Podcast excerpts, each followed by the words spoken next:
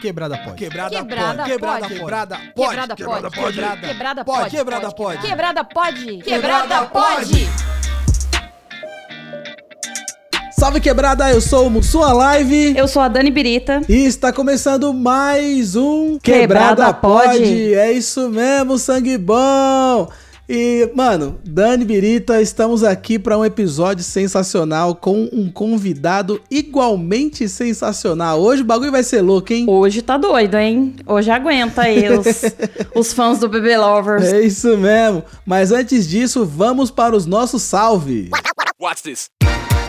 Vambora, vamos começar mandando um salve pra aquela galera que apoia nosso trabalho aqui no Quebrada Pod, que participa do nosso grupo do WhatsApp. E se também você quiser ser um apoiador, o Mussum vai passar É todos isso os mesmo, links Dani. aí, Se né? você que tá ouvindo aí quer participar do nosso grupo, quer apoiar o Quebrada Pod, é só ir lá em apoia.se barra quebrada pod ou no PicPay. Vai lá em buscar, procura Quebrada POD, escolhe um plano, assina e torne-se um apoiador maravilhoso. É isso mesmo. E agora eu vou mandar um salve aqui. O meu salve pro meu apoiador de hoje é o Jonatas Lacerda, que tá sempre com a gente. Cara, gente boa demais. E o seu, Dani? O meu vai pro Marden Herfson. Sempre tô falando com ele lá no grupo. Tá sempre ativo junto com a gente. Beijão, Mar. O Marden é o mano das fotos da lua. O cara consegue fazer aquelas fotos sensacional e é- é ele que, a- que abastece o, o chat lá do grupo com as fotos da lua.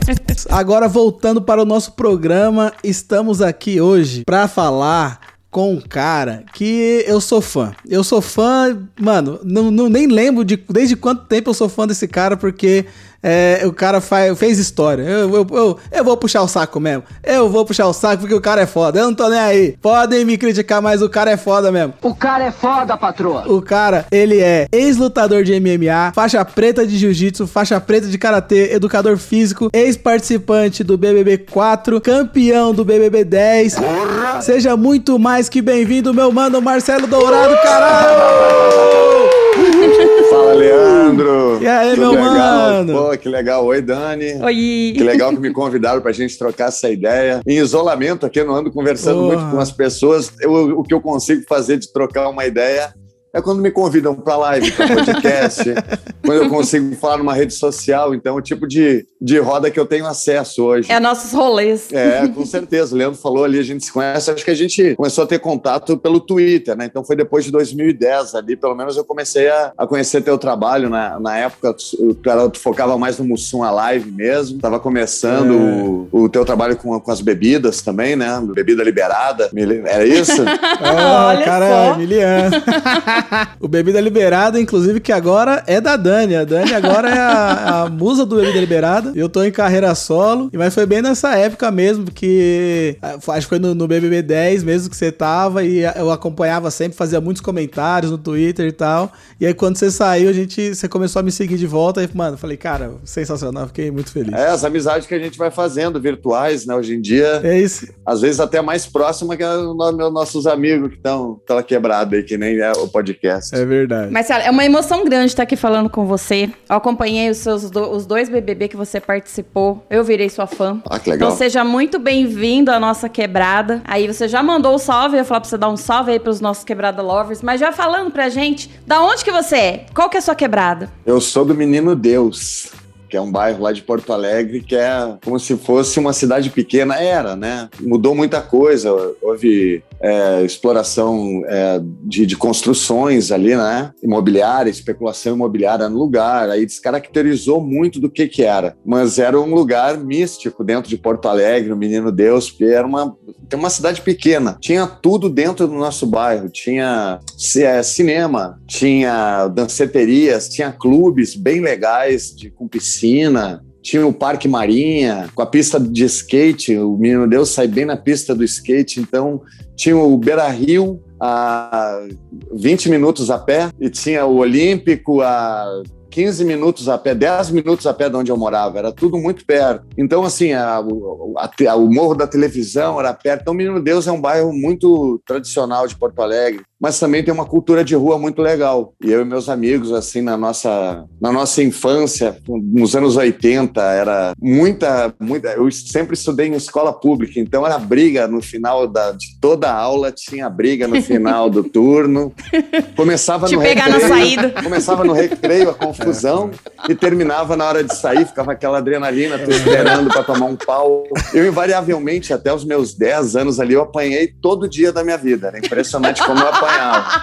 Apanhava em casa, apanhava em casa da minha Ô, mãe, louco. apanhava na rua da, da, da, da rapaziada, era um inferno, cara. Mas daí eu comecei a treinar, comecei a treinar arte marcial, comecei a pegar mais autoconfiança, comecei a, a, a- Daí comecei a fazer amizade dentro do meu bairro. E o meu bairro era um. Ah, você começou quando criança a fazer luta. É, eu comecei por Arte necessidade marcial. mesmo, porque eu tava apanhando pra caramba e pedi pro meu pai, que era Maravilhoso. pedi pro meu pai, que é faixa preta de karatê, me ensinar alguma coisa. E aí eu, ele era refugiado político na época ainda, ele morava no interior de São Paulo. Bem, tentava se esconder o máximo que dava. E aí eu, ele, a gente tinha uma fazenda lá, uma, uma- fazenda pequenininha. Ele plantava um milhozinho, um feijãozinho, e a gente abriu uma clareira no meio de uma parte da Mata Atlântica que tinha, e a gente começou a treinar karatê, ele começou a me ensinar, foi meu primeiro... E aí, quando eu voltei pro meu bairro, já sabia um pouco de karatê, já entrei pro judô direto, e o judô também era um, era um projeto social gigantesco, que na época foi o maior projeto social da América Latina. Quem que era um dos primeiros que estava lá era eu, para me inscrever nesse projeto. né? Nesse ano entrou mil crianças no judô, era um, era um- chegou a ter seis áreas de, de treinamento no nosso clube, era gigantesco, sempre em alta tecnologia de tatame, nossos professores maravilhosos, meu professor, meu sensei Fernando, e eu fiz parte dessa primeira leva, desse primeiro projeto que o SET abriu lá, o nome era SET, Centro Estadual de Treinamento Esportivo. E eu comecei a fazer parte da equipe, só que quando eu entrei, minha mãe era professora de dança, não tinha dinheiro para pagar o kimono. E eu fiquei, o primeiro mês e meio que começou, eu não queria perder a vaga, então eu ia todo dia para fazer a chamada, mas eu não tinha o tatame, mas eu ficava assistindo e ficava treinando sozinho. E aquilo ali foi durante um mês e meio, mas eu não aguentava mais, eu tava louco para treinar, eu já sabia fazer tudo que os guri faziam, mais do lado de fora. Aí eu, mas naquele desespero de criança, não falei nada para minha mãe. Peguei umas roupas brancas que eu tinha, tipo uns pijama, cortei, tentei dar um migué que era um kimono. Eu tinha uns 10 anos. Aí eu cheguei Boa, pro meu professor enrolando embaixo do braço, mostrei pra ele aí, professor, será que dá pra eu treinar hoje? Cara, o meu mestre, ele Tá olhou, certo. eu não sei se ele, como é que ele, ele, ele bateu, ele ficou, ele ficou meio que petrificado na hora, ele falou, cara, lembro que ele muito triste, ele falou numa, ah, não dá pra tu treinar com isso daqui, isso aqui não é um kimono, ele tentou, mas ele ficou meio chateado que eu não tinha o kimono, né? Mas aí uma semaninha depois, minha mãe conseguiu o dinheiro e aí eu comprei meu kimono e aí foi só alegria. Eu entrei pra equipe, comecei a treinar e ganhei muita moral na- no meu bairro, que era um bairro de passagem, todo mundo passava pelo meu bairro, então dava muita pancadaria. Na adolescência, daí foi muito útil. Eu, não, eu não vou parar de falar, mas eu fui morar com a minha avó. Tá maravilhoso, continua. Eu fui morar com a minha avó, uma época da minha vida eu fui morar com a minha avó e ela era professora de piano. Tinha uma tipo um, um, um- como é que é um conservatório de música, era praticamente isso. Ela era uma grande professora do meu bairro, ela dava deu aula para todo mundo do meu do meu bairro. Como professora de música, porque ela dava aula em três, quatro escolas públicas do bairro. Então, como era um bairro que era uma cidade pequena, todo mundo se conhecia, todo mundo conhecia minha avó. E ela tinha aquele negócio de banda, de fazer aquelas bandas pro 7 de setembro, que era muito bem feita. Ela botava corneta, botava pistão, botava lira. Ela era uma maestra, né? Ela, era a realização dela. E ela tinha essa escola de música que ficava numa esquina. Na esquina do outro lado, na esquina, na, na, quebra, na, na cruzada, assim, tinha um clube, o Clube Social Menino Deus, o Saci. E ali tinha um, um- De noite começava uma danceteria, domingo de noite, às sete da, da noite, e até meia-noite, uma da manhã. Ah, era ma a matinê, né? É, uma matinê, muito boa. E aí- Era uma chamada de matinê. era muito bom. E aí vinha a galera de todo, todos os bairros em volta, tipo uma matiné. A gente não chamava desse nome, era o Saci mesmo. E vinha a galera, Ah, sim. vinha a galera de todos os bairros adjacentes, bem nesse clube que era na frente da minha casa. Meus amigos, a gente morava numa reta, todo mundo morava próximo um dos outros, dis- distância de uma, duas, três, quatro quadras. E eu morava bem nisso aí. Então a, minha, a casa da minha avó tinha escadaria. E os caras vinham sentar e falar alto de noite, domingo de noite, minha avó tinha que dar aula de manhã, no outro dia de manhã. Aí, aí, de vez em quando, ela pedia para mim abrir a porta e mandar a rapaziada sair. Era confusão, era confusão. De vez em quando, reinava. Eu não ia brigar na frente da minha avó. Aí eu pegava, ah, não vou sair. Eu falei, tudo bem. Aí eu fechava, falava para minha avó lá ir descansar. Eu pegava, saía, né? Saía pela minha porta, dava um tempo, aí eu voltava e aí eu fazia uma confusão quando minha avó já estivesse dormindo, porque daí eu mandava os caras sair. Mas às vezes dava uma confusão grande, esses caras andavam em gangue, né? Tinha uma cultura de gangue muito grande, né? Na década de 80, 90 em Porto Alegre. Eita. Deve ter ainda. Eu que não tenho mais contato com isso, porque não é noticiado em nenhum lugar. E aí minha avó também, às vezes, estava de saco cheio, ela pegava, pegava uma, uma bacia, um balde e jogava água por baixo da porta, molhava a bunda de todo mundo. Então a gente tinha... todo mundo conhecia bem o que, que acontecia. Então, Boa. cara, de vez em quando, minha avó, apesar de não gostar dessa ideia, eu ia fazer parte é. da matiné e me encontrava com meus amigos lá dentro. Invariavelmente, quando a gente saía, tinha confusão com os caras do outro bairro. Cara, era inferno. Eu brigava todo dia, brigava domingo. Foi muito útil fazer arte marcial na minha vida, porque senão eu não tinha sobrevivido aos anos 80, aos anos 90. Esse é meu bairro, é onde mais ou menos eu dei uma, uma mostrei o que, que acontecia pela minha visão. Resumindo, Mas, é, resumindo, foi uma infância de luta aí, né? É uma infância bem assim. Fora com isso, meu primeiro trabalho foi numa tabacaria de bairro também. Uma tabacaria que tinha numa das ruas do bairro, assim, perto da rua principal, que é Getúlio Vargas, tinha uma quebrada que era do tio Patinhas. Que era um cara folclórico. Ele tinha língua presa, ele falava de uma maneira e chamava toda a rapaziada de Catarina, brincando que era catarinense. Aí ele brincava muito, chamava todo mundo, ó, oh, Catarina! E aí ele brincava. E um dia, de trocar ideia com ele, surgiu a vaga na tabacaria para trabalhar. Foi o primeiro trabalho, cara. E aí eu vendia aquele, tipo aquelas cartinhas a maré, a Dani deve lembrar, uma cartinha, aquelas que tem uns timbrezinhos. Ele tinha um monte de figurinha. Papel de carta. É, exato. Papel de carta. Papel de carta. Ah, Era um dos caras-chefe. Ele também vendia Júlia, Sabrina, esse tipo de revista. Aqueles livrinhos. Aqueles livrinhos. Minha avó lia. E daí, de vez em quando, eu levava uns para ela. Bonito. E aí foi meu primeiro trabalho. Eu também, a, toda essa confusão, briga final de semana, briga no colégio. Eu também trabalhava nessa tabacaria, era um pouco mais suave, tinha um contato ali com o pessoal mais velho do bairro, rapaziada mais nova que eu, né? Eu com 14 anos, tinha as meninas que eu comprava com 11, 12 anos papel de carta. Então, assim, desde cedo, trabalhando e vivendo a vida louca. É tipo um Bronx. É isso mesmo, tipo é. um Bronx. Tinha que se virar. E, é tipo e foi, um foi nesse, nesse ritmo que você decidiu entrar e, e ser educador físico, continuar na luta, ser lutador e tal? Ou você um, um belo dia abandonou e voltou? Como é que foi? Cara, assim, eu, o negócio assim de, de lutar profissionalmente, tu fala, não, de ser educador é. físico, né? Aconteceu meio que naturalmente, porque eu, foi uma maneira que eu comecei a ganhar dinheiro também. Com, com 14 anos eu comecei a trabalhar nessa, trabalhar nessa tabacaria, mas logo em seguida minha avó, ela tinha essa escola de música, ela abriu a possibilidade de dar aula de judô lá também, fazer uma turminha para ganhar um dinheirinho. E aí eu comecei a dar umas aulinhas de judô, mesmo sendo faixa roxa, eu dava umas aulas de creche, assim, de pra rapaziada bem novinha que já fazia piano, Aí pagava um pouquinho mais, fazia minhas aulas de judô. Rapaziada, vizinho. Eu conseguia levantar uma graninha dando aula de judô, né? Aí depois de um tempo eu pensei, eu comecei a trabalhar de segurança em boate de noite. Com 17 anos eu comecei a trabalhar. Mas aí você já não estava na tabacaria? Não, na tabacaria durou uns seis não meses. Tava mais. É, depois disso eu aprendi uhum. muito. Eu, enquanto eu não, não me achei na, na, como educador físico, trocava muito de trabalho, porque é difícil uhum. de trabalhar. Eu, meu, meu tipo de, de comportamento me leva a ter trabalho ao ar livre, a não ter um horário fixo de trabalho. Então, sempre fiz muito bico, trabalhei por mim, tentei buscar algumas vezes, eu tentei trabalhar assim de carteira assinada, mas não é muito meu estilo, mas eu sempre trabalhei muito, né? Então, quando eu comecei a trabalhar de segurança, nessa mesma época eu pensei em começar a lutar profissionalmente. Lutar vale tudo na época, não era MMA, era vale tudo, podia chute na cara, era outro tipo de regra, um pouco mais violento. E aí eu comecei a pensar, pô, cara, mas se eu tô trabalhando de segurança, se começar a lutar e me machucar, pode ser que eu não tenha, eu não, assim, minha vida, assim, eu fui meio que, se não fosse a minha avó me dar uma força, eu não, não teria lugar para ir, né, em alguma determinada época da minha vida. Então eu sabia que eu não podia contar muito. Minha avó já era velhinha, a gente teve um, uma parceria, uma amizade muito grande, eu e minha avó, ainda bem, né? E, mas eu sempre pensei o que, que eu ia fazer. Depois eu não, não tenho filho, eu não sabia como é que ia ser meu futuro, o que, que eu podia fazer para me proteger. E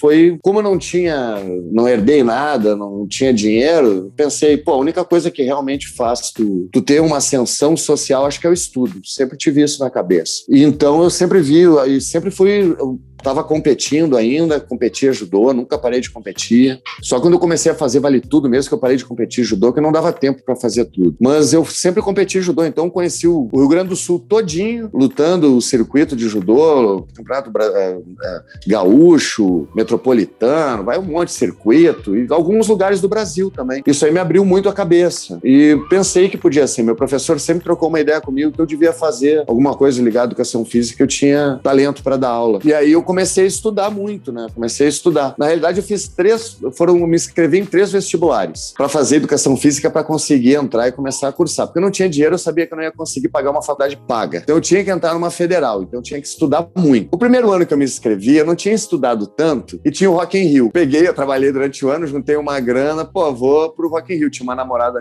minha na época, a gente pegou e se mandou. Primeira namorada, vamos embora, vamos pro Rock in Rio. Aí a gente se, se divertiu. Perdi o vestibular.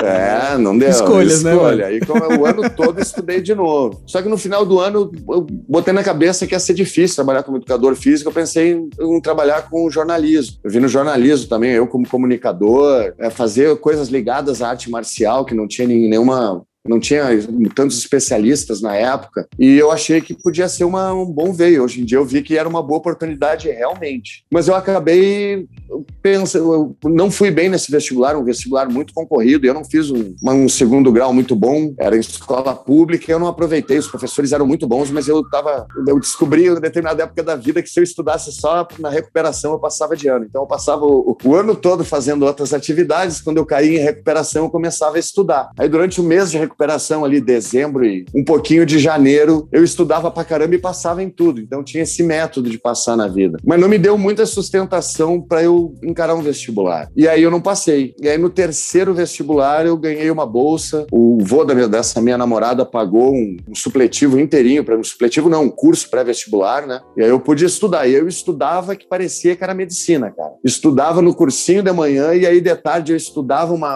alguma matéria mais difícil, exata, e de noite uma matéria humana depois que eu voltava do judô. Então eu sempre fazia algum, sempre dividia as matérias durante o dia, estudei muito e aí consegui entrar na, na, na faculdade federal. E aí foi só alegria. Entrar numa faculdade federal é uma coisa sensacional. Tu, é uma coisa que tu conquistou, né? Que ninguém tá pagando para ti, que tu não vai ficar dependendo de poder econômico. É uma coisa que tu conquista, que é inexplicável. Tu tem acesso a um conhecimento, acesso a pessoas legais, acesso. Eu tive acesso a trabalhar, passei sete anos na faculdade, trabalhei três anos e meio como monitor de quatro grandes mestres de judô dentro da faculdade. Isso aí me abriu mais ainda a cabeça, mais oportunidade de comprar minha primeira moto fazendo isso. Então, foi natural esse negócio de virar educador físico. Foi, e foi natural, rápido, como, né? Como isso sucedeu. Era bem novo. É, mais ou menos. É, mais ou menos. Eu, assim, tem muita É. gente que entra no vestibular, assim, eu rodei um ano, na realidade, eu, eu repeti o primeiro ano do, do segundo grau. Fiz um péssimo ano de primeiro grau, me envolvi em briga, fui convidado a me retirar do colégio. É, e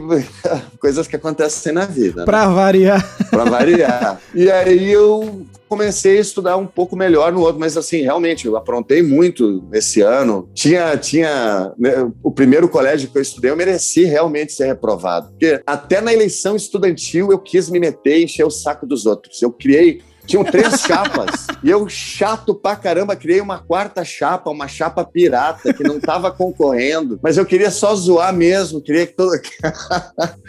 e acabei zoando pra caramba a eleição dos caras. Ficaram um puto da cara comigo, que ganhou, ganhou mais voto que a, a terceira chapa. Acabou minha chapa, que era pirata, ficou em terceiro. E aí no final do ano era, era todo mundo Caralho. contra mim, né, cara? Era, era professor, era aluno, era todo mundo. E aí eu comecei de novo. E aí eu me atrasei um pouco. E, e me atrasei dois anos para começar realmente, né? E aí demorou um pouquinho. Comecei, eu me senti perto de todo mundo que entra numa federal, que a maior parte da galera é uma galera preparada, já entra de primeira, 90% ali, né? Já entra novinho, às vezes nem sabe realmente o que quer. Não tem um tempo para pensar de um, dois anos. E, e, de- e depois de tudo isso, o que que, que que te inspirou, assim? O que que te estimulou a falar, vou entrar pro Big Brother?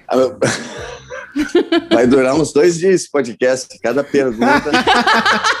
Demorou. Primeiro podcast de dois dias. Vamos lá, vamos se, vamos situar.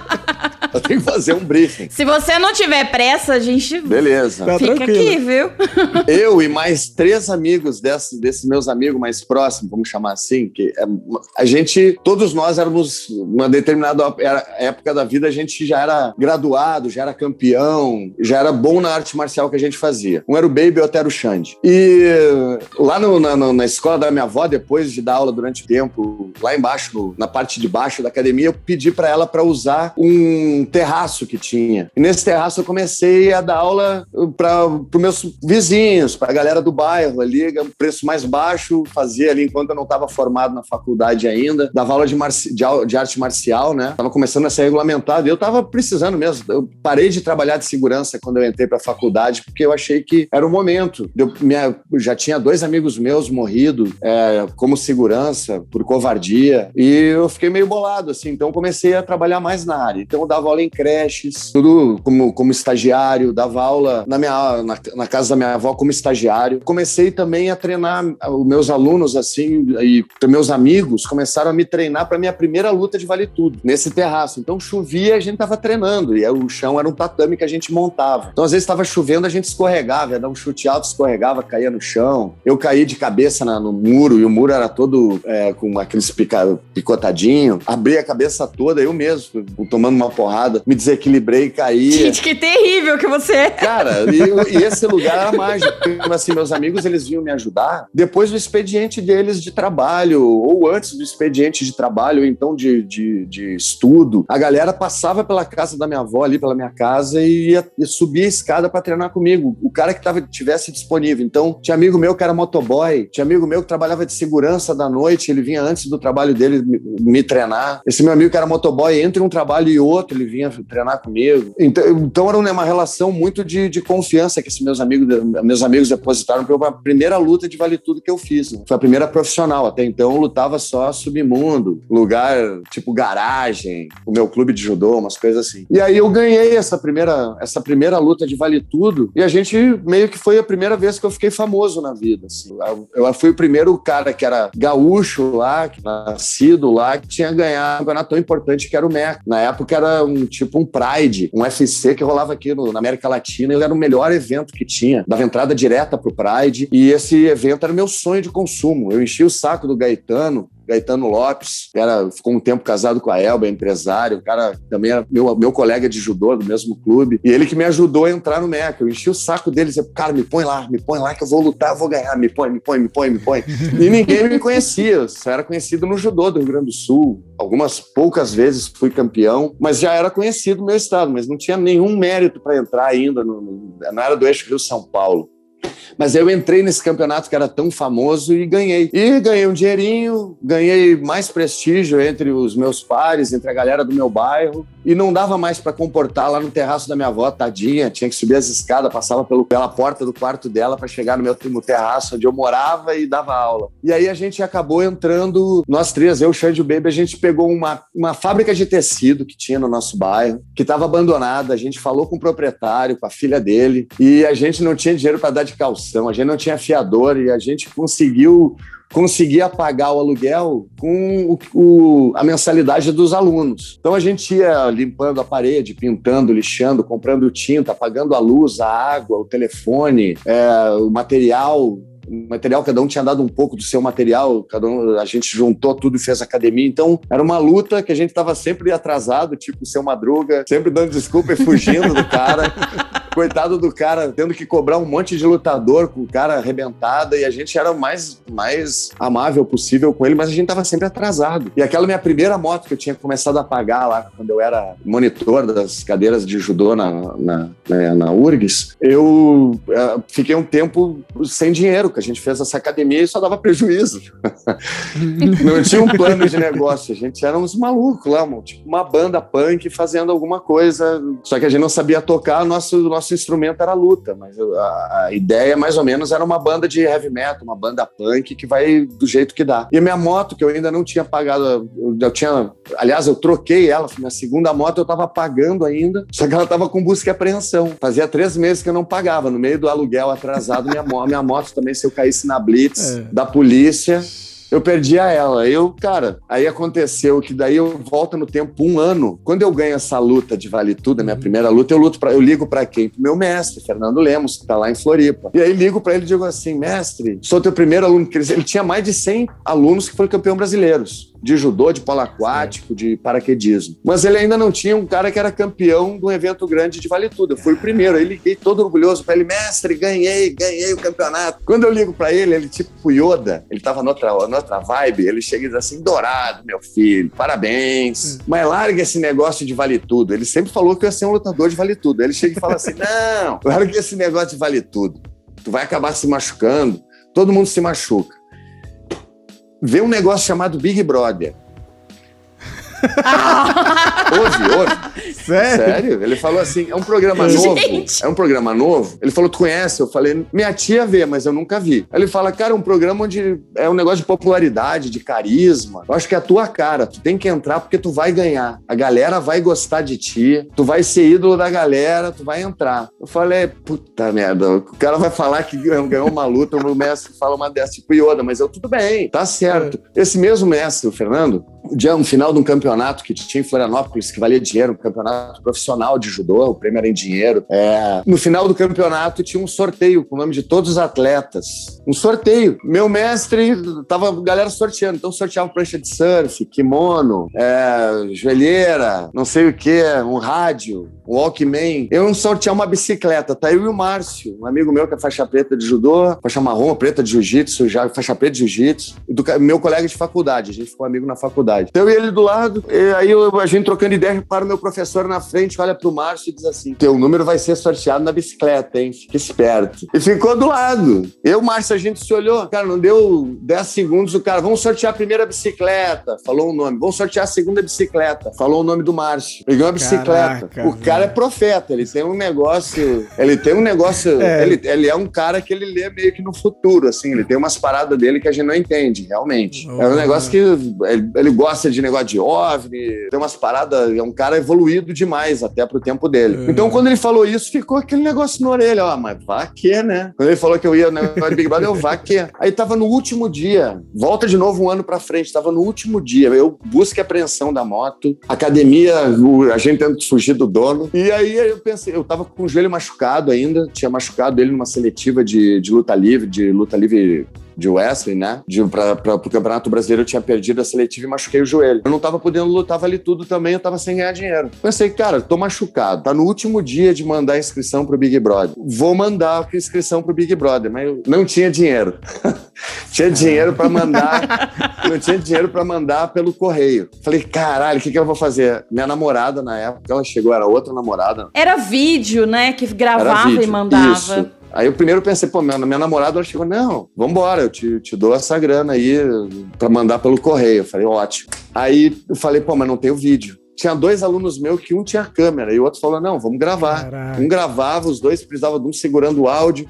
Aí eu tinha uma ideia, tinha uma, tive uma ideia mais ou menos de como fazer o vídeo, como me apresentar. Fiquei com medo de ir pro aquele Nem Big Nem Brother que tinha na época que tinha, é, era a reprova, que, era, era, demais, era demais. Aparecia umas figuraça lá é. que nunca entraram no Big Brother, mas eram barrados. Os vídeos deles eram maravilhosos. E aí eu fiquei, cara, ou eu vou pro Nem Big é. Nem Brother ou eu entro nessa porra. E aí aconteceu de entrar pro Big Brother 4. Caramba. Olha que doido. Mandei no último dia com dinheiro emprestado, com uma câmera que era de um amigo meu e quando vi me, me telefonaram. Um belo dia minha avó me chama Ó, Marcelo, te ligaram aí, disseram que eu tava na faculdade, fala que ligaram hoje de manhã pra ti, disseram que era da Globo, que perguntaram que horas que tu ia, que tu ia estar tá de volta. Eu falei, eu, ela falou, ela sabia o meu horário, eu falei, pô, legal. No horário certinho ligaram de novo, aí falaram que era da produção do Big Brother, se tinha interesse de entrar que ia ter mais seletivas, Não, que ia é. ter mais fases, que eu estava disposto, aí começa toda uma história. Você lembra aqui que você falou no vídeo, só um assim, um pouquinho? Assim? Eu subi essas escadas que tinham e mais ou menos eu pedi para esses meus, meus amigos, eles filmarem como se tivesse uma câmera do Big Brother. Então eu entrei como se eu estivesse sendo vigiado, mas eu não sabia. Então eu passo pela escada, passo pelo meu quarto. Quando eu passo pelo meu quarto, meio que eu paro, tudo a mesma câmera, a mesma câmera, vários takes, como se fosse cinco câmeras, até chegar lá atrás, onde era o terraço. Aí eu tenho uma das câmeras que eu pego, dou uma paradinha, olho para trás como se alguém estivesse me seguindo, vou em direção ao meu, ao, à academia, né? Vamos chamar assim, ao céu aberto. Uhum. Tem um saco de dar porrada. O saco de dar porrada foi uma, uma sacada do Big Brother anterior. Meu professor falou para eu assistir. Eu vi o único, foi o primeiro Big Brother que eu assisti, foi o 3. Todinho. Todinho, pay-per-view, todinho. Pra eu entender o jogo. Aí entendi do jogo. Aí, o que, que eu tava falando? Esqueci. Vamos, que eu voltei demais, né? É muito flashback. Ah, tá. O que, que eu fiz? Como era o vídeo? É. Ótimo. O, tem um, um discurso do Bial, mais pro final, que ele fala assim: que ele ia pedir um saco de dar porrada pra próxima edição do Big Brother pra ah. galera descarregar a raiva. Porque a galera tava muito estressada. Eu ouvi aquilo e falei: ó, se eu fizer um vídeo, eu tenho que fazer eu batendo num saco, porque ele vai ter um saco como como foi uma sacada muito rápida. Ligeiro. Né? Ligeiro, foi ligeiro. E aí eu pensei, cara, aí eu, ah, eu tiro a camisa, Chegou, fortezinho na época pra caramba, começa a dar porrada no saco e a galera, esses meus alunos, eles entram como daí fosse um cinegrafista. É. E aí eu, eu tô dando porrada, daí eu olho assim, tá eles, eu assim, pô, tudo legal? Aí eu me apresento. Legal, eu tô batendo, aí eu, pai, eu paro assim Incrível. assim e falo, pô, galera, eu sou Marcelo Dourado, bababá, bababá, sou isso, isso e isso, vou fazer isso, isso e isso, me chama aí. E aí é isso aí, Nossa, o vídeo foi esse. Que foda. Que foda. E aí no, no BBB 4 você saiu na oitava semana, né? É, na, dois na... meses de três. Dois... Foi uma bela de uma vivência. Foi. Se né? a gente vê pelo. Porque assim, no último mês acelera muito o número de, de eliminados, né? É. E eu durei dois meses, eu achei maravilhoso. Foi muito bom. É muito ruim de ser eliminado. É muito doloroso. Sinceramente, parece muito uma morte, cara. É uma morte. para quem tá lá dentro e vê tu sair, e a sensação que tinha é que eu tava no plano de existência existência, que eu deixei um plano de existência e fui para outro, assim. Eu não tinha mais acesso ao Big Brother, por mais que qualquer coisa que eu fizesse, jamais ia conseguir entrar lá de novo, pelo menos naquela edição. É. E eu tava numa outra realidade que não era a mesma que eu tinha saído também antes de entrar no Big Brother. Então era uma outra realidade também, que não era mais aquela do, do da academia lá, não era mais a realidade do menino Deus, não era mais a realidade, era, tinha mudado totalmente, por várias é, coisas quando... que depois vieram se comprovar até. E quando você saiu do, do BBB do BBB 4 4, sua vida já mudou? Sua realidade mudou já ou voltou para a mesma? Cara, era, eu tinha sempre um plano de, de vir pro, pro eixo de Rio São Paulo para poder viver uma, ter uma vivência de uma equipe, ficar numa equipe de vale tudo e poder treinar e ser profissional durante um tempo de, de luta. Era muito difícil na época, era um sonho que poucos realizaram na década de 90, assim, 2000, né? Do ano 2000 ali em diante entre 2000, 2000 até 2008, 2010, foi muito difícil de ser profissional de, de luta. E depois começou a dar uma melhorada ali, os brasileiros ganhando UFC, abrindo mais campo de trabalho. Mas antes era muito difícil. Eu tinha esse sonho de vir para o Rio de Janeiro para viver uma vida de lutador. E antes de entrar para o Big Brother, eu tinha essa moto que eu estava pagando, que na realidade qualquer coisa eu ia vender ela e ia morar em alguma comunidade. Era o que eu tinha de acesso na época. Uhum. E não tinha medo. Pela minha vivência que eu tinha, eu sabia que eu podia enfrentar e me dar bem em qualquer lugar que eu fosse. Então, já sabia que eu podia ir vir aqui para o recreio, ficar aqui, dividir um apartamento com meus amigos que tinha aqui. Eu podia ir para uma comunidade tipo o Vidigal a Rocinha, que era mais perto de onde eu treinava, para onde eu podia ir.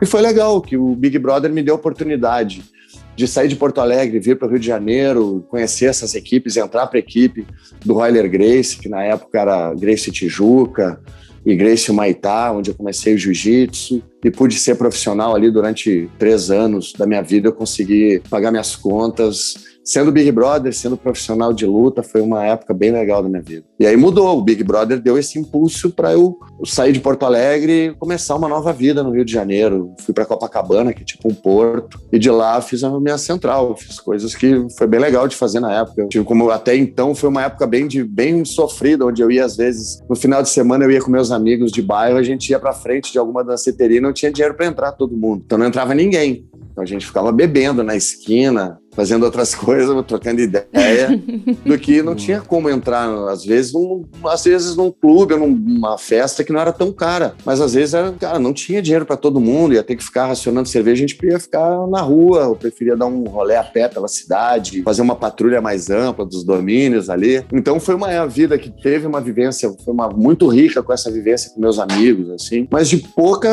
pouca oportunidade de festa, de me divertir, ou de então também aproveitei para isso uma coisa que eu nunca tinha feito até então. Então me deu oportunidade durante um tempo na minha vida de saber que quer entrar numa festa, poder beber lá dentro, poder voltar de táxi, entendeu? Uma outro Sim. tipo de realidade. E aí mudou, e aí mudou, mas infelizmente assim, tenho contato com meus amigos lá de Porto Alegre, faço questão hoje em dia, meus amigos também tem um amigo meu que teve tinha uma academia antes de começar a pandemia, também teve que fechar. Hoje em dia ele está dando lugar numa outra academia, está dando aula, mantendo as aulas dele numa outra academia. Tem outro amigo meu que também dá aula de luta, mas é advogado, mas também está lutando. Então, meus amigos de uma maneira ou de outra continuam treinando, continuam sendo pessoas bem fortes na sociedade assim, pelo menos do ponto de vista da gente, a gente tem um, a gente chegou onde a gente queria, e tem o um respeito e tem é legal de ver meus amigos assim evoluírem também, conquistarem as coisas que eles queriam. E é legal isso. Eu gosto de ver e quando eu vou para tenho saudade deles, mas aí eu fiz amizade aqui no Rio também, uma galera legal também, mas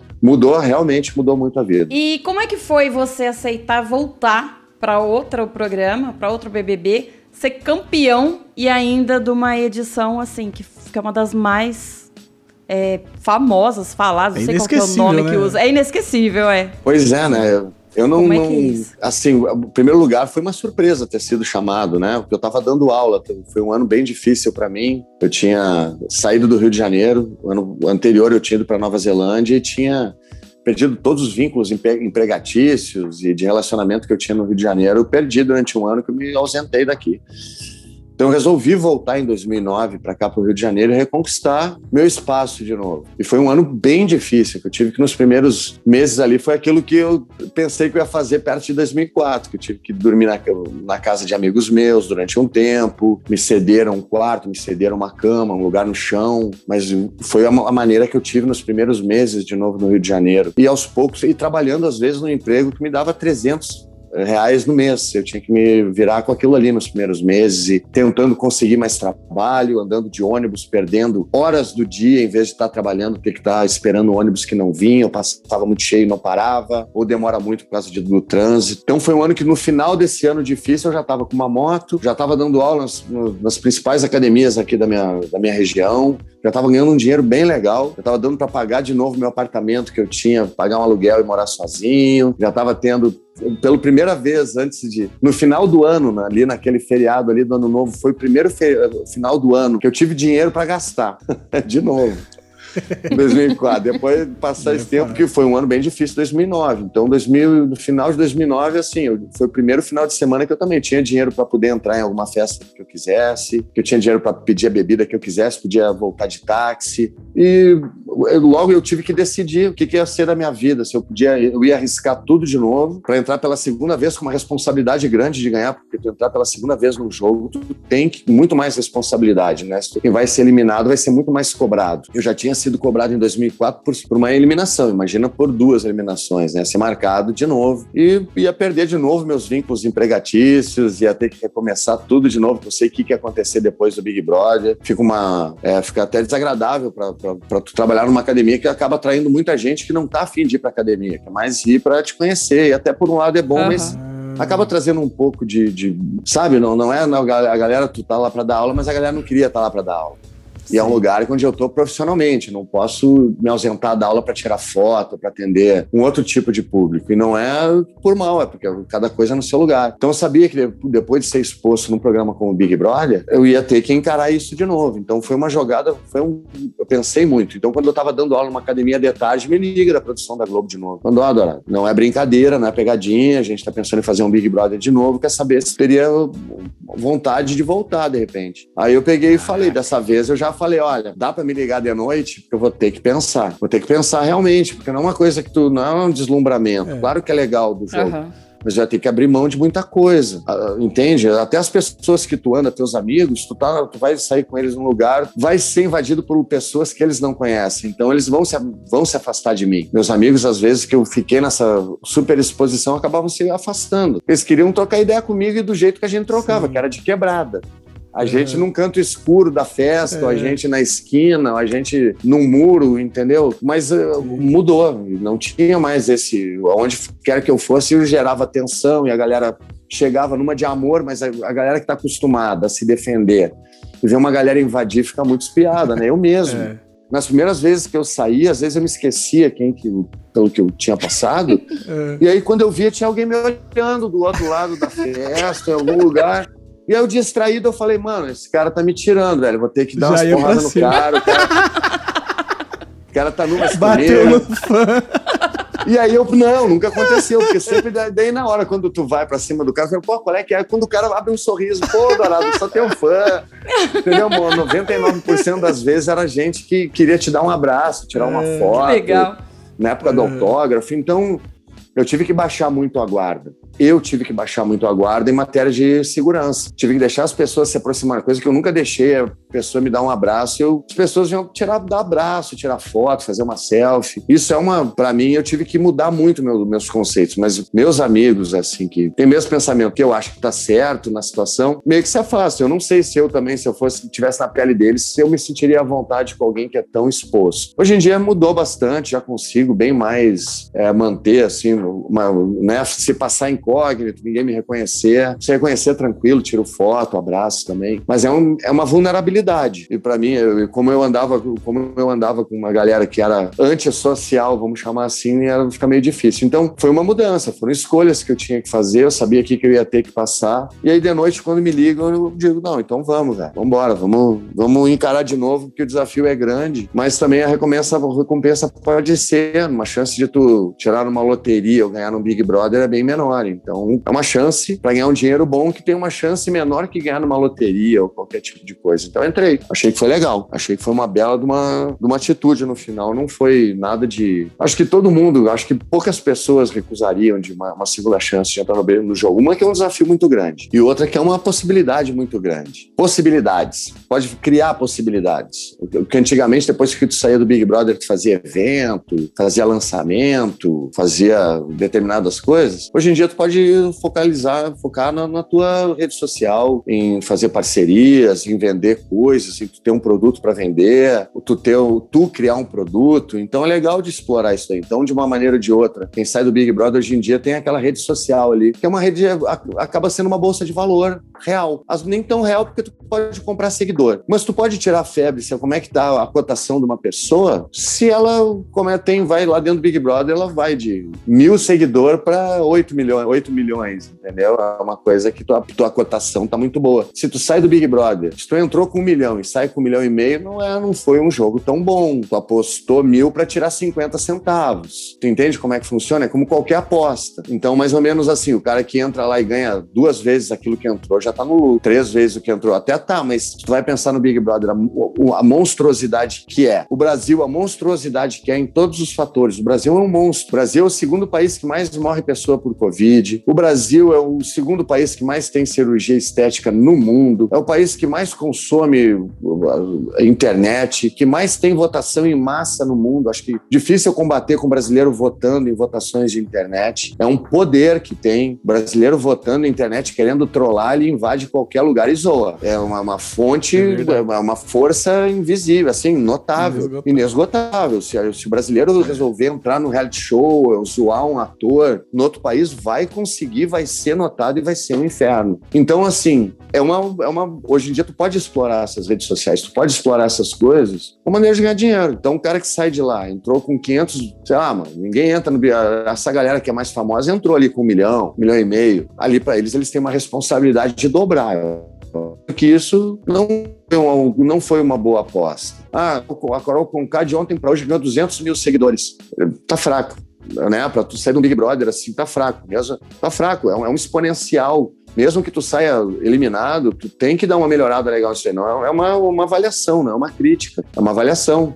É, você pega. pega a Juliette, a é. Juliette, que entrou com mil e pouco, e tá com 8, 9 milhões. É um absurdo. É, isso daí tem uma. Imagina o poder que ela tem de vender qualquer produto. A E aí- Poca dobrou. Ela tinha 6 milhões, tá com 12. Olha aí. Dormindo. Então, legal, ó.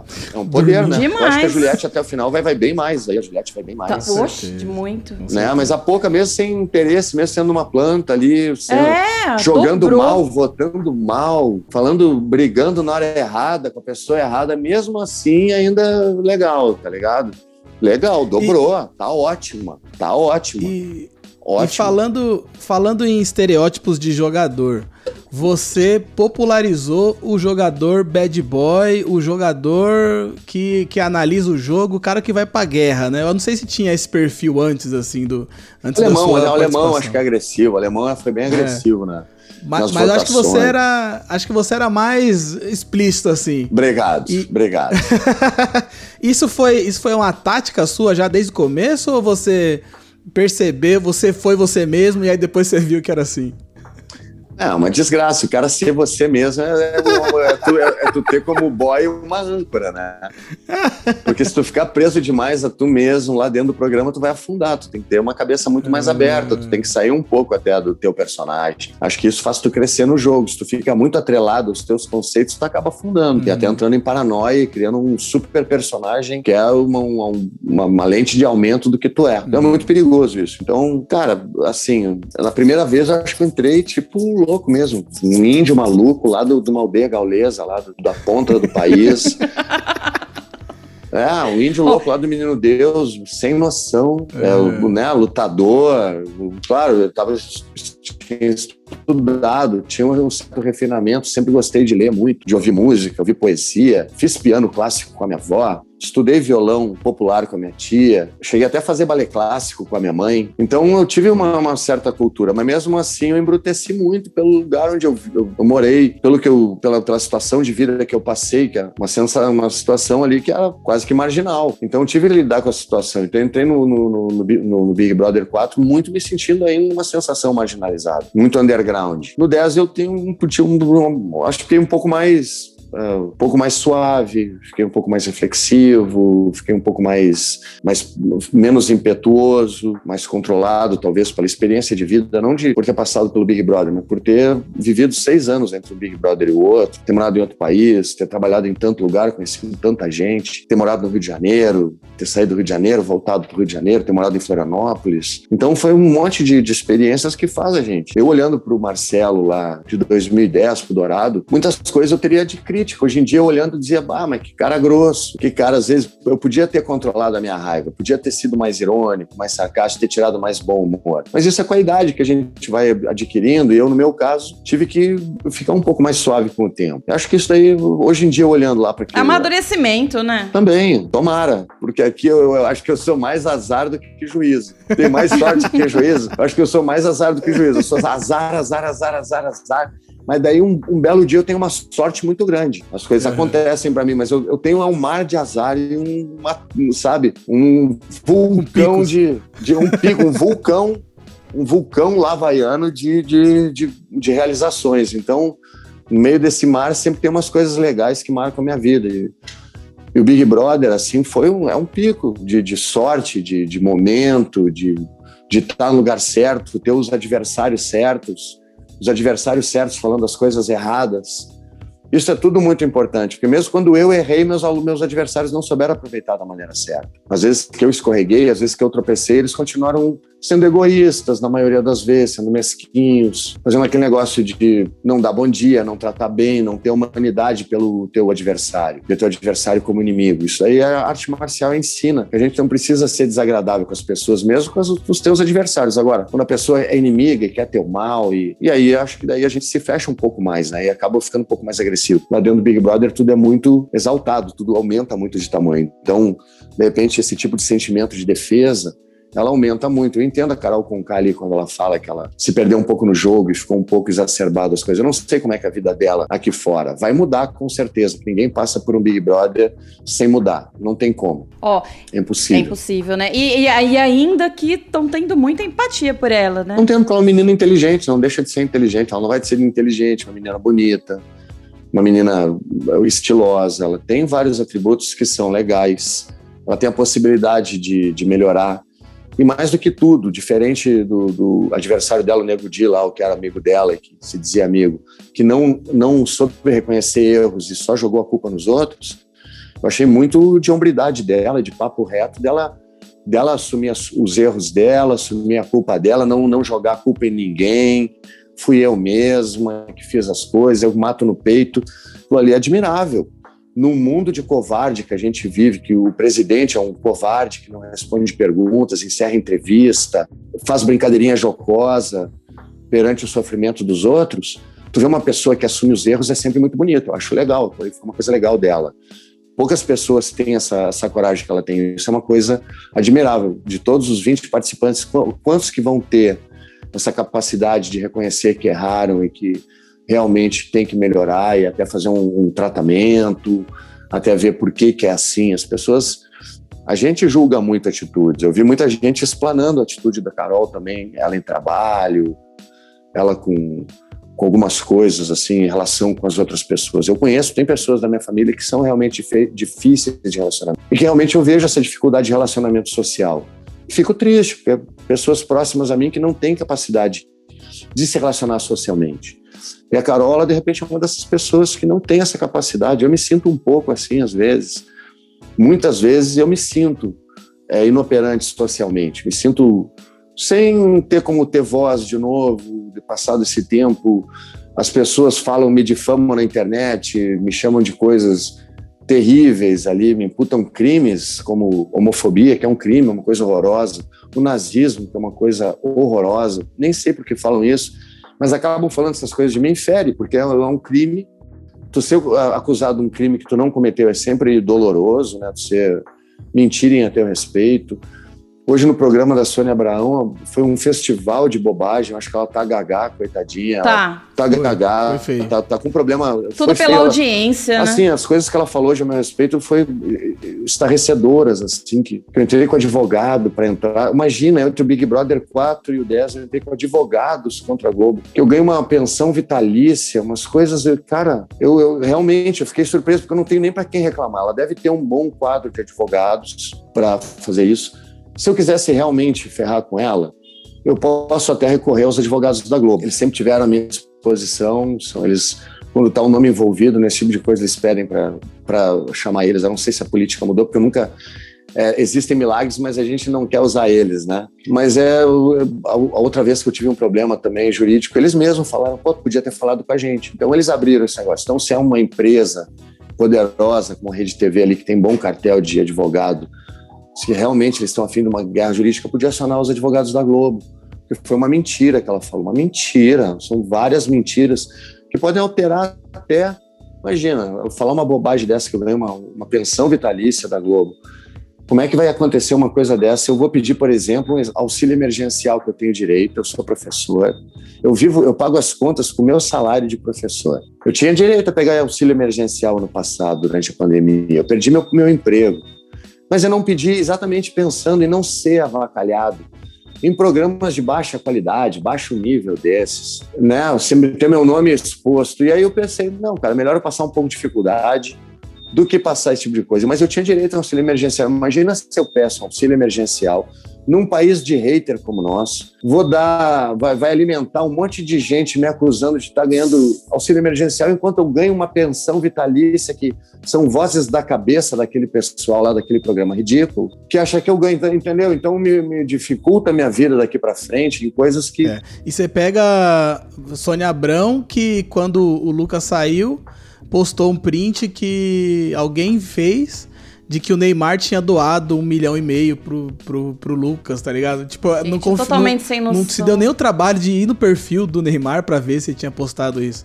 Então, não, é legal porque é... qualquer doação que fosse dada pro moleque, para ele comprar a casa, foi já, já caiu por ali. Ela fez um desserviço, é. ela foi sacana fazendo isso, porque quem ia doar alguma coisa falou: não, o moleque já ganhou um milhão, não vou dar mais dinheiro para é. ele. Aí encerrou a doação que tinha para casa da mãe dele. E é isso aí, velho. É assim que a minha vida, né? Gente malvada pra caramba é. andando por aí se fazendo de amiga dos outros. Ó, e o que, que você fez com o prêmio de campeão? Ah, o, o dinheiro é para trazer prosperidade, né? Então eu investi na minha carreira de atleta, pude viajar ao Brasil, pude ir para os Estados Unidos lutar Campeonato Mundial de Jiu-Jitsu, pude tirar cursos maravilhosos de educação física para eu me aprimorar ainda mais como educador físico. Curso da MVF, por exemplo, que é um curso maravilhoso que dura um ano todinho. A gente, todo, no final de todo mês, a gente fica imerso, né? Sexta o dia todo, domingo o dia todo, estudando educação física com pessoas incríveis. Eu investi algumas vezes nesse curso para poder me atualizar e, trocar ideia e fazer parte dessa, dessa progressão. Então, é, comprei um lugar para eu cair morto, que até então eu não tinha, né? Acho que é o sonho de todo brasileiro médio, é uma casa é. própria, alguma coisa assim. Não sei se foi a melhor opção, mas enfim.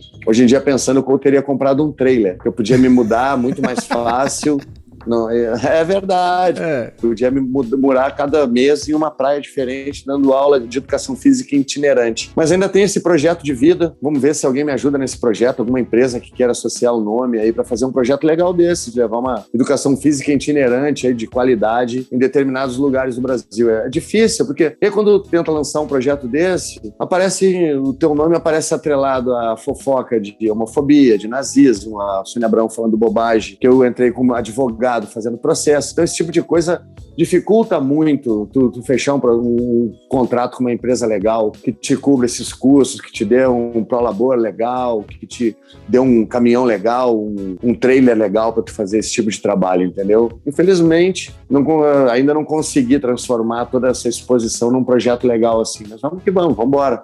Estamos acreditando num futuro melhor. Isso aí. Agora, para finalizar esse, essa parte da, da nossa entrevista, eu queria sugerir uma, uma, uma coisa aqui. Vamos supor que agora, do nada, assim, o Boninho te liga e fala: Ô Dourado, você não quer voltar pro BBB, não?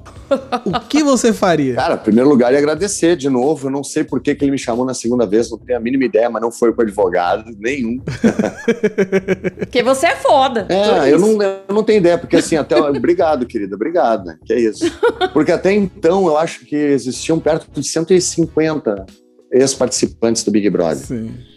E eu fui eliminado, que nem tu falou, na oitava eliminação ali. Tem tanta gente boa que foi que não ganhou o prêmio, que podia ser chamado de novo, tanta gente com personalidade ali, né? Tantas meninas, tantos caras, tanta galera legal. E ser chamado foi uma surpresa para mim. Imagina ser chamado é, pela terceira vez. Eu ia achar sensacional participar do jogo de novo. Mas Alô, Boninho! Coisas... É, mas aí a gente tem que conversar, porque o prêmio em 2010 era, era o mesmo prêmio que hoje em dia. Passaram 11 anos e a inflação acumulada do período é bem grande.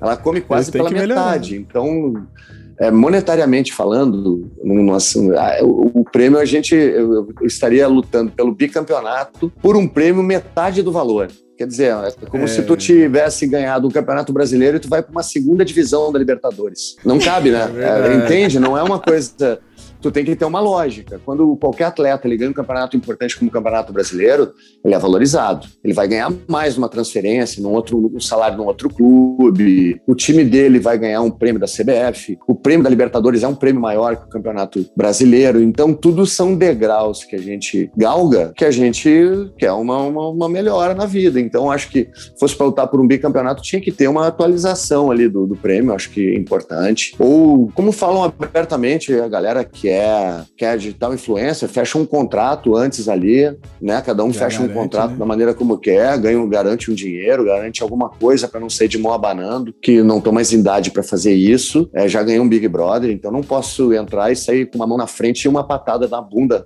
do Boninho atrás para me lembrar da minha passagem pelo Big Brother. Então, seria importante ter uma atualização do prêmio ou uma garantia. Eu acho que isso daí, acho que não é só eu, acho que todo mundo que de Big, de campeão, principalmente, que já passou, acho que teria, trocaria essa ideia se fosse no mínimo um pouco inteligente, né? Não fosse lá Caio, teria trocar, eu teria trocar uma ideia dessas. Agora, acredito que também no meio de muita gente também sempre o Big Brother sabe com uma infinidade de personalidade. Eu tenho certeza que tem até alguns algum campeão que acho que se pudesse se pagaria para entrar lá de novo, né? Tem gente que acha que pagaria tranquilamente. Se tivesse dinheiro, acho que o Boninho se recusa a isso. Acho que, em primeiro lugar, já ganha dinheiro suficiente. Segundo, não vai dar margem para depois falar em bobagem em programa de baixa qualidade, né? Sim. Que nem é a do. Sânia Abraão. o cara acaba Agora- na rede TV querendo atenção. Carência demais. Agora, se você entrasse no BBB hoje, você teria as manhas pra chegar na final, você você enquanto, você porque você acompanha também os outros Big Brothers assim, você já tem uma fórmula mágica pra ser campeão do BBB ou cada um é um jogo diferente? Como é que é? Não, entrou lá, zera tudo, É. possibilidade.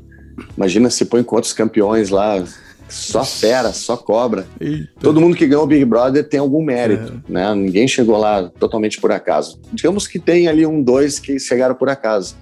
Mas geralmente teve algum mérito, ou de carisma, ou de estratégia, ou de beleza, né? Ou de simpatia. Então é, é um negócio que vai zerar muito as tuas atitudes lá dentro, as pessoas que tu se aproxima, que tu faz amizade, a maneira como tu lida com os teus fantasmas interiores. Mas eu acredito que acho que muito mais preparado que as duas outras edições, com certeza. Assim, acho que. Mas daí tem outras coisas que pesam, né? Eu não sou tão, não sou jovem mais, já estou bem mais velho. Não sei como é que seria a minha, minha reação lá dentro, se eu teria que andar de andador, ou teria uma cadeira de roda disponível. Ah, eu tá. acho que a gente vai ficando mais velho, vai perdendo um pouco a paciência. E, e imagino que deve tem que ter um saco gigante pra aguentar ficar lá dentro, com esse monte de gente. Não, mas aqui fora Mas- também. Aí eu acho que, que é onde pega. Aqui vida. fora também, né? Aqui fora também. Eu sou vizinho de um condomínio aqui que parece o Tropa de Elite Meu 2, Deus. aquele, o churrasco da galera lá. Sei. Igualzinho, os mesmos personagens daquele, aquele churrasco da galera lá, os caras com manelão, com pulseirão, fazendo pagodão alto até meia-noite, fazendo reunião de condomínio Ah, quarta-feira até meia-noite na parte livre do prédio. Pra gente que é do prédio do vizinho ouvir os caras de alto-falante, quer dizer, bem legal. Então tu tem que ter paciência. Tem que ter porque paciência. Aqui, se tu não tem paciência, acaba os caras te, te desovando em algum lugar cheio de pipoco. É isso. Então tu tem que ter paciência. Aqui no Rio de Janeiro é um lugar legal para tu também desenvolver paciência no trânsito, né? Porque eu ando de moto, então os caras podem passar por cima de ti, podem te dar tiro. É, a, a- a situação do brasileiro, do carioca, é sempre de muito, muita paciência. Tu liga a torneira, ela tá fedendo água, ou não tem água. Não tem internet, porque o o pessoal ali do churrasco também corta os fios e rouba os fios para tu comprar um serviço de internet neles. Então sempre tem coisas acontecendo assim que te testa a paciência. Eu pensando bem, cara, Big Brother é muito bom, é um lugar tranquilo, tu tá protegido lá, por mais que tu esteja na xepa, a comida tá garantida, tu não tá tendo que pagar o boleto lá de dentro, é muito Tem legal. festa- Eu acho que deve até esquecer piscina. que tem boleto, né? Quando tá lá dentro, assim. Deve dar uma É, paz, sempre assim. fica pensando se tu. É, tu não sabe como é que tá as tuas coisas aqui fora, né? Nunca tem ideia, nem se estão cuidando da tua coisa, tá tudo ex- exposto. É. Mas é, até quando eu tava no Big Brother 10, até dentro do meu apartamento deram um jeito de entrar e tirar foto do Muquifo Meu lá, velho. Deus do céu. Então é uma coisa que é uma exposição. Então agora vamos para o nosso querido e maravilhoso quadro dos quadros, que é o quadro onde a Dani faz as vinhetas mais sensacionais da internet. E o nosso primeiro quadro é o quadro Queridômetro. Roda a vinheta! Queridômetro! É mentira essa parte que é boa, viu? Muito boa. O nosso queridômetro aqui, a gente vai te dar aqui alguns nomes de, do- do- de- dos participantes do Big Brother 2021. E aí você me diz aí que emoji você dá pra eles, pode ser? Bora, bora. Tá, então eu começo já aqui só, vou falar só dos que estão dentro da casa ainda. Vou falar Projota. Uma frasezinha antes, guri de apartamento, né? Pelas atitudes que ele tá lá dentro. Aham. E vou dar, vou dar um vômito pra ele, porque bah, eu não consigo assistir. A estratégia dele é furada, as associações dele é dedo podre, Uhum. é o- as intenções de voto dele estão sempre na furada. Ele é um saco de assistir. Cara, eu fujo da onde. Ele é um dos dois participantes que eu fujo deles. Eles entram no- na câmera, eu troco de câmera. Sério, não dá pra Ele é aguentar. decepcionante, Boa. né? Nossa, eu amei o vômito. Bah, é um discurso e é, um- é É um discurso e outra atitude e mania de, de, de, falar outras coisas. A atitude que ele teve lá dentro com o Lucas em relação à, à batalha ali de, de rima. É a mesma coisa, eu sou faixa preta, um faixa branca vai para lutar comigo, eu jogo toda a força em cima do faixa branca e saio falando mal dele ainda. É mais ou menos o que ele fez com o menino, entendeu? Nossa, essa parte eu, é eu feio, acho. é covarde. Eu chorei, eu acho. Foi eu chorei. feio demais. Foi, foi É a, covarde, a pior coisa entendeu? que ele Se fez lá dentro o, foi o isso. paralelo do faixa preta e faixa branca, que é o que aconteceu, Nossa, até- é lógico que o menino não vai ter a condição de ganhar dele. Então ele é muito inseguro, o Projota é muito inseguro e vai uma carinha de vômito pra ele. É de quebrada porra nenhuma. Não, quebrada de Não, playboy não ele. é, é, não é, imagina. Ah. Não, que é isso, protegido, não, não, não saía de casa ali. Ele não, não dava tchau pra avó pra dar o rolê dele, não. Ficava só em casa ali.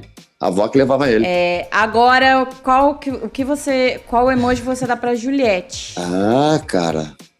Tinha que ter o cérebro, né? Tinha que ter cérebro também nos emojis ali. Tinha que ter algumas coisas, mas vai botar um coraçãozinho pra ela.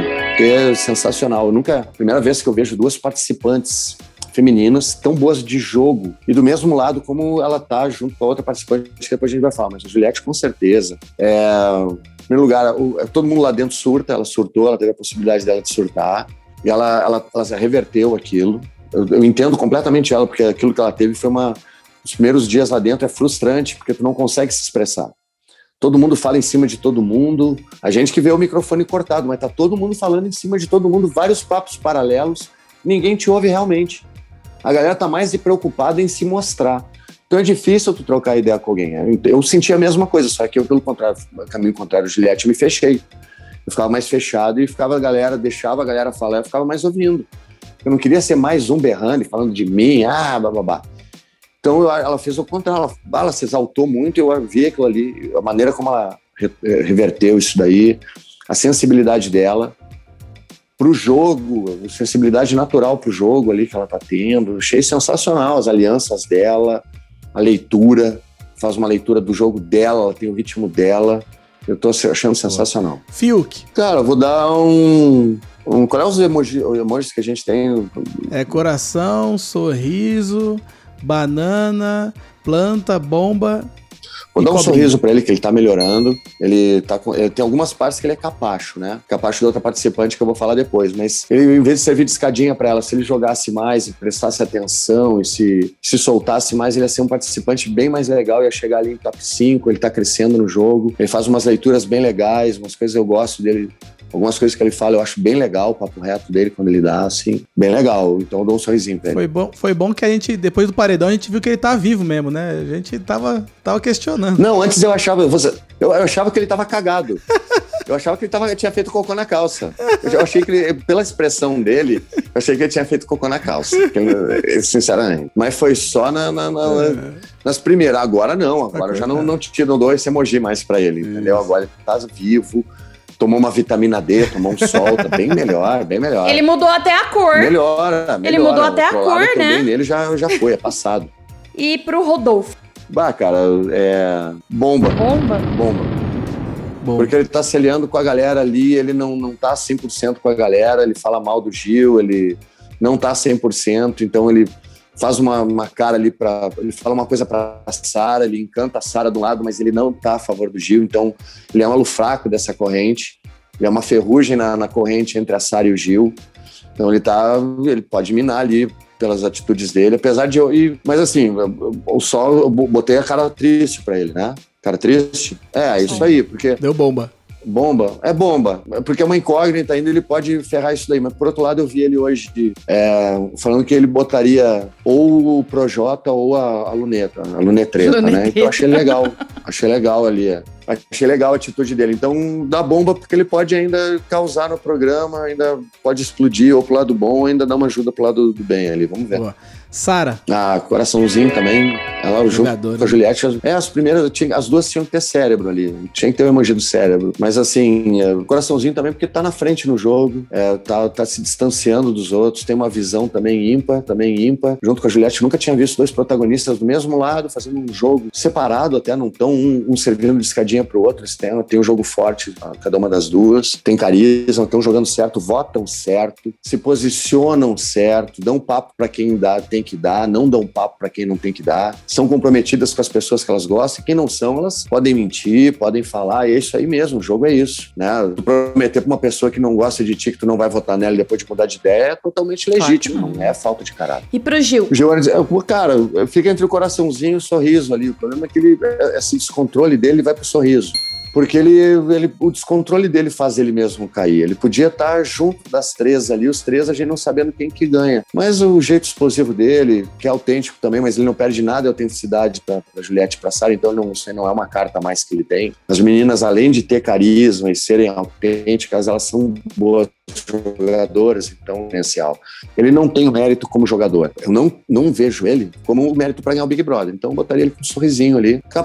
Vamos ver o que, que ele vai aprontar ainda mais pro final, as coisas, mas eu creio que vai ser difícil tirar ele. Gostaria de ver ele entre os finalistas, gostaria mesmo. Para mim, ele tá em terceiro e gostaria que ele mantivesse ali em terceiro. E, mas ele tem condição de cair. Eu acho que ele tem condição de ser ultrapassado daqui a pouco se ele continuar fazendo bobagem. Lumena. Dá vômito, é insuportável. Junto com o Projota, é insuportável. Discurso falso, é, arrogante, pedante, né? Totalmente o contrário daquilo que prega, o que ela fez com o Lucas, de virar a cara para ele, sendo quem ela diz ser quem é, e o jeito que ela julgou, e o jeito que ela condenou, eu acho ridículo, ridículo. Nada de empatia, nada de. É, vômito mesmo, vômito, lunetreta. Sempre a busca de uma, de uma tretinha, né? De, de dar um sermãozinho. Mas agora vai ficar, tu vê, tá apagada no jogo, caiu ali a Carol, agora sentiu o cutuque, tá, tá apavorada. Agora quem tem algum amiguinho na calcinha é ela. E a Poca? Cara, planta ele joga mal, assim, não deixa de ser planta. É uma planta, planta carnívora, porque ela morde quem chegar muito perto, dá pra ver isso só. Mas assim, não, não- vota mal, briga mal. Pô, é o carioca que tu vai falar basculho pro carioca ele vai perguntar o que, que é basculho, mano. Carioca vai se fuder, Gente, meu ai. irmão. Basculho é o caralho, basculho de cu é rola. Eu sou do interior, eu acho que Como eu é jamais que- como é prepararia que- uma briga e falava o que, que é tu Eu viu- falei assim, É, já. Basculho é teu cu, é. filho, não sei é aonde isso daí tá louco. informar É, antes, né? lógico. Ah, basculho é meu pau de óculos. Que isso, rapaz, entendeu? Tem que dar uma resposta. Mesma com a maçã. Claro, imagina. Tu não pode deixar no Big Brother deixar barato qualquer coisa, que não é um jogo de tirada também. Tu dá uma tirada em cima do teu adversário, né? Tu tirar em cima dele, tu dá uma tiradinha, tu dá uma irritada, tu dá uma, uma letrinha. Então faz parte, velho. Bom, agora tá sobrando quase a- a- as plantinhas aqui. Então vamos só mais uma rodada. Vou escolher aqui a Carla. Não, eu acho até que ela, ela tem mais mérito e pelo, pelo jeito fofo dela, pela voz de pônei dela, que esconde muita coisa. Por ela, ela ser bem. A gente ter a comparação dela com o Arthur e ele ser uma planta total, um banana, né? Na realidade é um banana. Ele é. Ele é bananão. Ela, ela não, ela, ela consegue ter uma leitura do jogo um pouco melhor, ela, ela busca melhores aproximações, ela tem uma simpatia, ela não, ela não errou feio no programa até agora. Então acho que ela, ela, ela tá ali chegando em quarto, eu acho. Um pouquinho na frente do Fiuk, com- competindo com ele ali, quem tá chegando um pouquinho mais perto. Eu acho ela bem esperta, porque o Arthur é uma planta, mas ele é muito bonito. Então ela tá se aproveitando disso, ela tá certíssima. Ai, Dani Virita. claro, a errada ela não tá. Sim, tá se Lógico. aproveitando. É Com uma mulher bem certeza. resolvida. Aham. É uma mulher bem resolvida, é uma mulher bem resolvida, ninguém paga as contas dela, tá se Certeza. aproveitando ali da- Maravilhosa. da carne no Isso pedaço que tem disponível, é isso aí, velho. Tá tirando onda.